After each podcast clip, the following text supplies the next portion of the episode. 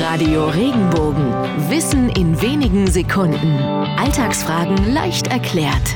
Warum heißt die Teewurst eigentlich Teewurst? Man kann sie weder trinken, noch sind Teegewürze in der Wurst. Aber woher hat sie ihren Namen? Der ist im 19. Jahrhundert entstanden. Damals war es üblich, am Nachmittag einen Tee zu trinken. Statt einem Stück Kuchen oder anderen süßen Backwaren bevorzugten gerade die Fleischermeister zu der Zeit einen herzhaften Imbiss. Der damalige Chef der Rügenwalder Wurstfabrik erfand irgendwann eine streichfähige Wurst, die besonders einzigartig im Geschmack war. Nach und nach wurde genau diese Wurst zum festen Bestandteil beim Nachmittagstee. Und mit der Zeit bürgerte sich auch außerhalb der Stadt Rügenwalde bei den Menschen der Name Teewurst ein.